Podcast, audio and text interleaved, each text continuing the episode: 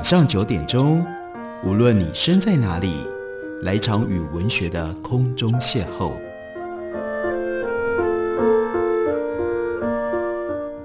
杨照谈书，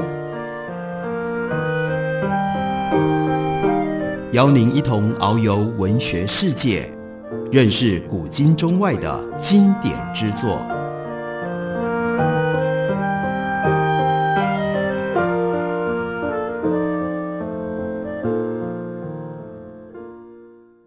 各位听众朋友，大家好，欢迎收听杨照谈书。本节目以台北广播电台 FM 九三点一，每个星期一到星期五晚上九点为大家播出。我是杨照，在今天的节目当中，继续来为大家直播私房田犬彦的专辑。私房田犬彦是绝对值得大家认识、值得大家阅读的一位重要的日本作家。然而，在台湾，在华文世界，对于私房田犬彦的注意非常的稀有，因而借着黑眼珠文化出版了。八本私房田犬彦作品系列，来为大家特别介绍一下这些书，体会一下私房田犬彦非常广阔的写作的领域，以及非常特殊的文字的风采。今天为大家介绍的这本书书名叫做《天才的餐桌》，不过这是中文翻译本的书名，日文原名是《拉伯雷诺科多莫塔奇》，应该是翻译成为拉伯雷的。孩子们，这本书中，私房田全彦告诉我们，他要讲的是艺术家，也就是这些天才艺术家和食物之间的关系。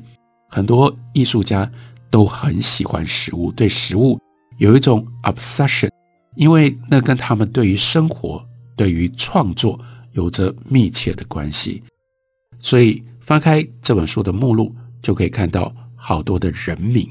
例如说，罗伦·巴特、吴满彻、小泉八云、笠原正秋、Andy Warhol、Günter Grass、谷崎润一郎、Georgia O'Keeffe、Charles Dickens、高开健、Isadora Duncan、吉本龙明等等。我们来看一下，那特别为大家挑选，我们来看一下四方田犬彦如何为我们介绍 Jihaz。Jihaz 跟食物之间的关系，为什么特别挑这篇呢？因为一开头，私房田犬彦就挑了食物和殖民和殖民地之间会有什么样的关系呢？Margaret Dukas 一九一四年出生，一九九六年去世。由于《情人》这一部国际级畅销小说广为人知，其实这位女性作家虽然是法国人，却有着在越南南部生长的奇特的经验。在二十世纪初期，当时马来半岛的东半部是法属殖民地。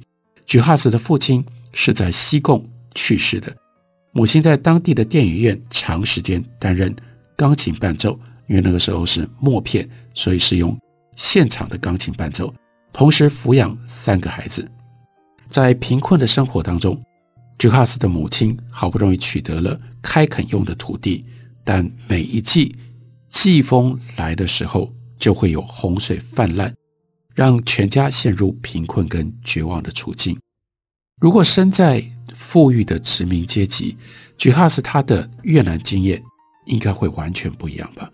但是他是村落里唯一一户法国人家庭的小孩，又跟越南人一起吃饭，所以他近距离的观察越南人，这样度过了他的童年跟少女的时代。根据菊哈斯自己的回忆，在越南用砂锅煮饭，在锅底会形成锅巴，把那个锅巴呢淋上糖蜜，那就是小孩子最爱的甜点。菊哈斯长大了之后，他才踏上祖国，也就是法国的土地。虽然他获准进入到了索邦，在索邦大学念书，但他的大学入学资格是透过越南语取得的。在他所写的小说里面，都是根据当时他在越南的体验书写而成的。可是离开了越南之后，他再也没有去过越南。据说他住在巴黎的时候，鱼露仍然是他在厨房里常备的食材。就算在吃法国料理的时候，因为他的越南经验、越南的记忆，不知不觉的他会用左手取用菜肴，也经常拿两把叉子。当成像筷子一般使用，根据住在菊哈兹家附近的记者，叫做米歇尔·蒙索，他的回忆录，他的回忆录就叫做《我的朋友菊哈兹》。菊哈兹很擅长运用简单的食材，做出富有创意的料理，比如说包心菜肉卷、带有甜味的烤乐排、小扁豆、菜豆或者是内脏料理，据说都是菊哈兹的拿手菜。然后四方田犬彦。曾经去查各种不同的资料，承蒙法国文学研究者在日本佐藤清子教授就借给他一本叫做《玛格丽特的餐桌》，那是一本食谱集。据说这是菊哈兹生前自己写的，薄薄的一本书，赶快翻开内容，有希腊肉丸，有牛尾炖蔬菜汤，有鳕鱼料理等等，这不就接载了三十道？菊哈兹好友们传授的菜肴吗？每一道料理都不复杂，而且能够用便宜的价格购买食材，感觉上可以轻松地端出来招待访客。有趣的是，其中都是一些一般法国人不会调理的亚洲或者是拉丁美洲的料理。菊哈兹在说明西班牙冷汤 Gazpacho 或者是印尼炒饭这种民族风料理的时候，一定很愉快。在这本书里面，占篇幅最多的，我们想也想得到，就是越南料理。所以在写作这本书的时候，四方田犬宴要试着重现的是玛格丽特的餐桌食谱当中开头就提到的鱼露炖肉，叫做 “tinh khổ”，这是用越南话记录下来的。他解说 “tinh”。就是肉口是加鱼露去炖煮的意思。书里面解释，这可说是胶质支那安南，也包括北齐的国民料理，在法国绝对没有机会尝到。在中南半岛，人们切肉的时候不会把肥肉或者是皮切掉，也就是吃整块的肉。他们将肥肉和瘦肉一起吃下去，当肉汁凝成冻状，会变得更加的美味。把猪肉片放入热水煮半小时之后停火，将煮猪肉的水一部分移到小烤锅里，加入六到八块方糖，煮到成焦糖状。如果砂糖煮到变成深褐色，散发气味，那就把窗户打开吧。将烤锅从火炉上移开，在焦糖里面加入鱼露，迅速地把两者调匀。在全部的肉片淋上煮猪肉的汤，把烤锅里的焦糖分成几次溶出来，再加入橄榄油，接着呢炖四十五分钟。哦不，要炖一小时。鱼露炖肉是 Tết，也就是越南农历新年要吃的食物。由于可以先做好保存，所以一次会炖很多。在越南餐厅，一般你是看不到这道菜。它是非常庶民化的料理，做法很多种，调味的基底是焦糖化的砂糖跟鱼露，除了鱼露，还能够加酱油，也可以跟白煮蛋一起炖。菊哈子并没有提到，在南越，当肉经过了充分的炖煮变得柔软的时候，有的时候会加入椰浆来调和整体的滋味，所以呢，就来试做看看。那特别解释。糖浆焦化的味道弥漫在房间里，接下来是炒花生的味道，煮中式汤、烤肉，各种药草、茉莉花茶、尘埃、香料、木炭燃烧的种种气味。这里将炭火放到笼子里搬运，在街上卖。这条街道的气息是属于僻地村落、森林里的味道。这来自于菊哈子的小说。四方田犬彦就说，在我们烹调炖肉的时候，空气当中的确弥漫着这些气味。其实只要实际上试做就知道。总之，这就是东亚一带常见的炖五花肉，可以说是长崎的豚脚煮，或者是中国的东坡肉的越南版。如绝壁一般垂直耸立的猪肉，由皮、脂肪。以及红肉的部分构成了美丽的断层，吃在嘴里面有一种柔软多汁的口感，砂糖的甜味和鱼露的鱼腥味微妙地混在一起，有一种难以形容的亲切的滋味。Gehazi 带着些许的自豪写下：“我是吃这道料理配白饭长大的，可以想象这道使用带皮猪肉的料理会让一般的法国人大为惊愕。”另外，和居哈斯相关的还有雅尔萨斯酸菜猪肉，那是来自于他所写的《树上的岁月》这篇短篇小说。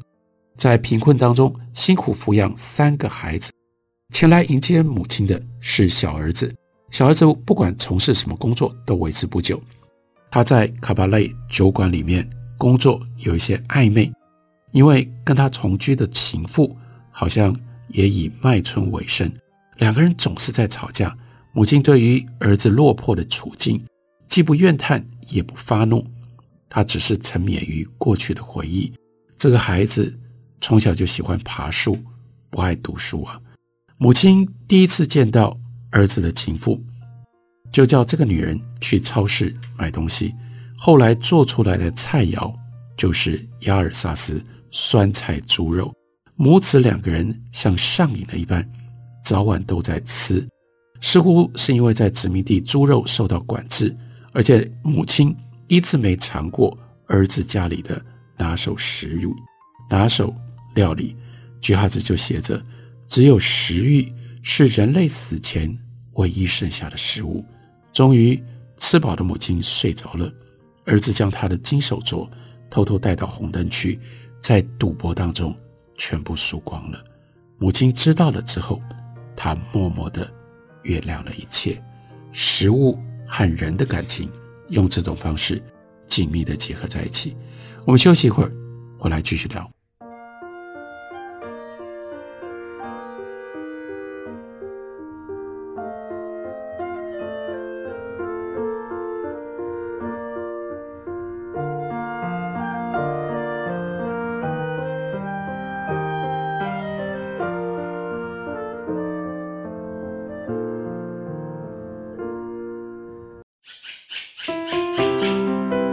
大家好，我是刘克襄。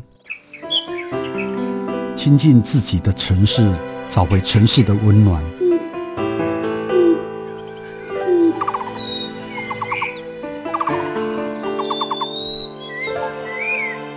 听见台北的声音，就在台北广播电台，FM 九三点一，AM 一一三四。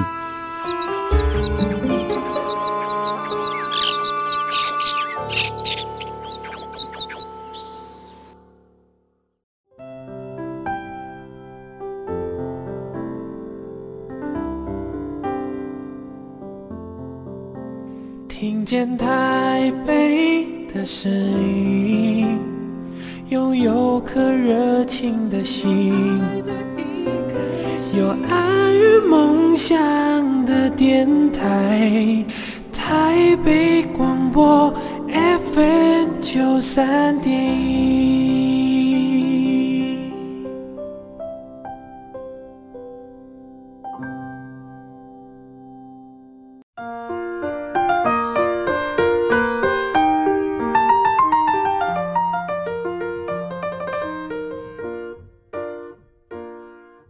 感谢您继续收听《杨照谈书》。本节目以台北广播电台 FM 九三点一，每个星期一到星期五晚上九点，为大家播出到九点半。今天为大家介绍的是私房田泉彦所写的《天才的餐桌》。在这本书里面提到跟食物有关系的另外一位艺术家是电影导演、大导演小津安二郎。小津安二郎他在一九零三年出生，一九六三年去世。是日本最常让食物在电影当中登场的导演。这种美食电影在日本的电影史上很容易让人家想起来的是森启东所导演的《美味大挑战》，或者是伊丹十三所导演的《唐伯伯》、《蒲公英》。不过呢，如果论到以纤细的感情跟幽默感，透过荧幕来描写庶民日常吃的食物，没有人能够超越。小津安二郎，四方田犬彦说：“我的脑海里浮现各种各样的景象。在《独生子》这部电影当中，母亲为了确认儿子的状况，来到了东京。那个时候，在东京没有任何成就的儿子，带着母亲去吃面摊，吃中华面。在秋刀鱼滋味里面，长期担任中学汉文老师的老人，过去在上课的时候教导“礼”这个字，“鱼”字边的这个字。由于事业有成的学生请客，他才意外的知道了“礼”是什么，尝到真正的海鳗。茶泡饭之味里面重阳的妻子，热衷于制作蛤蜊巧达汤，看不起把味噌汤淋到饭上去吃的丈夫，但最后呢，和丈夫和解，两个人一起吃お茶渍け，吃茶泡饭。不管从哪一段插曲来看，透过选择的食物，就可以看得出来导演想要传达的心情。小金从来不曾刻意让很费工珍奇的料理在画面登场，会登场的都是炸猪排啦、鳗鱼饭啦、拉面啦、玉好烧啦、肉包啦。烤盐渍沙丁鱼、关东煮，这些二十世纪前半叶日本庶民爱吃而且负担得起、吃得起的食物，这应该也是小津安二郎他本人的喜好吧。提到关东煮，就让人想到了《早春》里面有一段令人莞尔的插曲：浦边他在东京中研的繁华地段经营关东煮店，突然他的女儿千景来访。由于女婿的举动变得捉摸不定，所以呢，女儿来找母亲商量。母亲说要把店里卖的蒟蒻给女儿当伴手礼带回去。过去女婿在年轻小的时候还是学生，因为手边没有钱，在这里呢都只能够点蒟蒻。而且呢，母亲还不忘加了一句说：“我还打包了巴古当冻，那是将。”尾鱼、生鱼片、纳豆、秋葵、生鸡蛋等做成的丼饭，这前后只有三十秒，但简洁地交代了夫妻从刚认识到现在的状况。四八年前也说：“看小金这多么高明啊！”所以要怎么样做跟小金有关的料理呢？他去探讨了小金安二郎和餐桌，发现在他的电影或在现实生活里。并没有特别适合实际试做，而且可以拍摄成为照片的独特的料理。找了半天，只找到了一道，那是什么呢？叫做咖喱寿喜烧，就决定要来挑战这道野蛮的、令人讶异、带有怀旧气氛的菜肴。到底一开始是谁先说小金先生做的寿喜烧天下第一？这已经不可考了。不过高桥治。在小津安二郎晚年担任他的助理导演，观察过这位巨匠的举动。根据他所撰写的《绚烂的投影：小津安二郎》这本书，田中绢代的确这样主张：小金先生做的寿喜烧天下第一。小金安二郎还在读小学的时候，他从东京的下町搬到松坂，在那里过了十年。提到松坂，当地的名产。还能是什么？谁不知道呢？松阪牛肉啊！街上的寿喜烧店门帘几乎一间一间可以相连。虽然小金安二郎在那样的地区度过他的青春时期，那为什么对于牛肉的使用如此的粗犷呢？既然传说蔚为话题，小金本人也很拿手，所以只要每一次有访客，他就做 ski yaki 来招待。不过他所做的不是用。酱油跟砂糖调味的，我们一般所见到的 ski yaki 是咖喱 ski yaki 这是最特别的地方。另外，根据桂田庄他所写的小津安二郎的餐桌，小津开始制作咖喱寿喜烧，早于松竹在大船设立庞大的摄影棚，那是还在莆田拍电影的那个时期，追溯年代应该是一九二零年代后期吧。在莆田的车站前面有一家叫做“库拉拉”的吃茶店，是由在松竹剧本部写出了“我出生了”但这一部电影脚本的福建潮交给他的夫人八重子所经营的。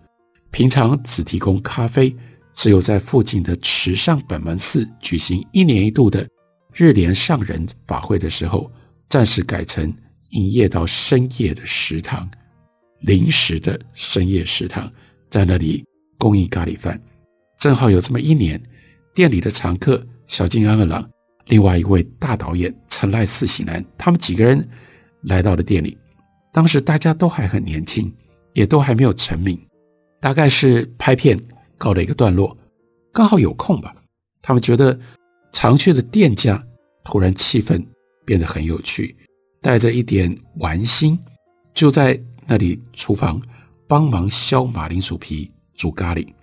一年一度为数众多的参拜访客，络绎不绝的来到店里点咖喱饭。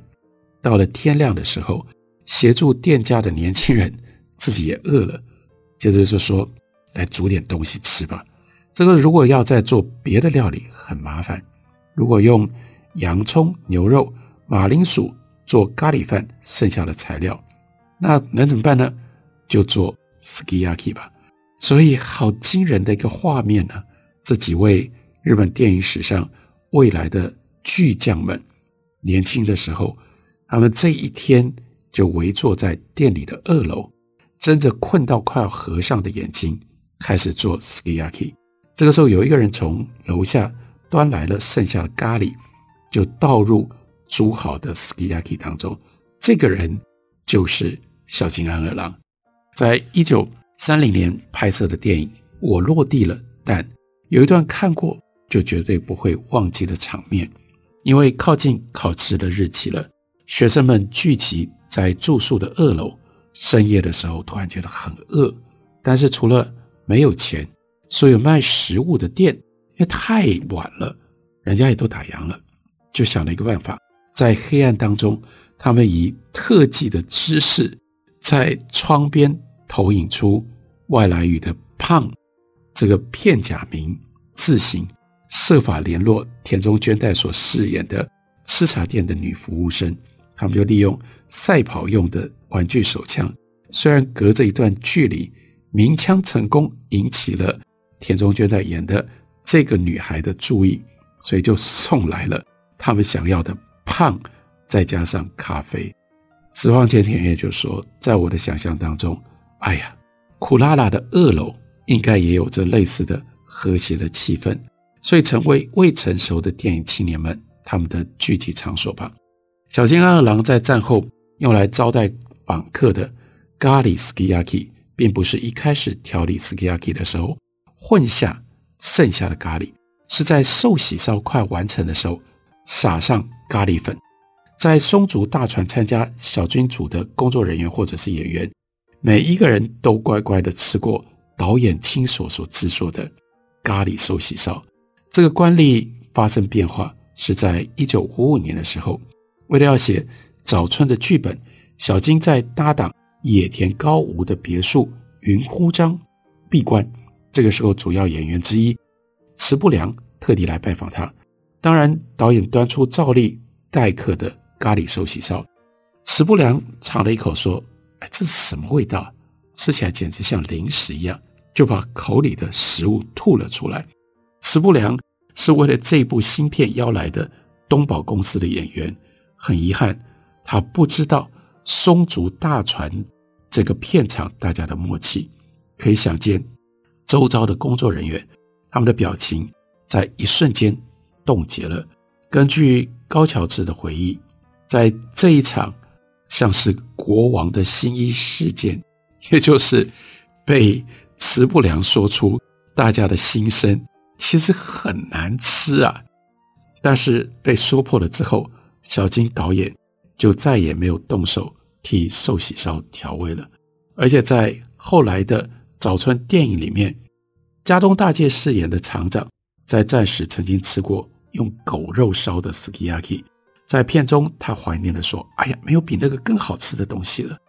寿喜烧的滋味和一起工作伙伴的团结意识有关。才刚刚加入这个团队的池不良，他不懂啊。”四方田浅院接着就说：“最近我跟冈田茉莉子一起吃饭的时候，小心翼翼地询问他关于咖喱寿喜烧的事情。他很直截了当的就说：“哎呀，那种料理没什么好吃的啦。”冈田小姐在小津的电影里登场，已经是小津安二郎他晚年的事情。对于吃不良的事件，他也大略知道。我们如果仔细回想小津安二郎作品当中登场的料理，就会发现没有意大利面，没有汉堡。尽管对现在的我们来说，汉堡啦、意大利面和炸猪排或者是咖喱饭同样的熟悉，但在电影里面没有登场。理由很简单，小金在一九六三年过世，享年六十岁。在那个时候，这两种料理都还不能算是大众化，还没有深入日本人的生活当中。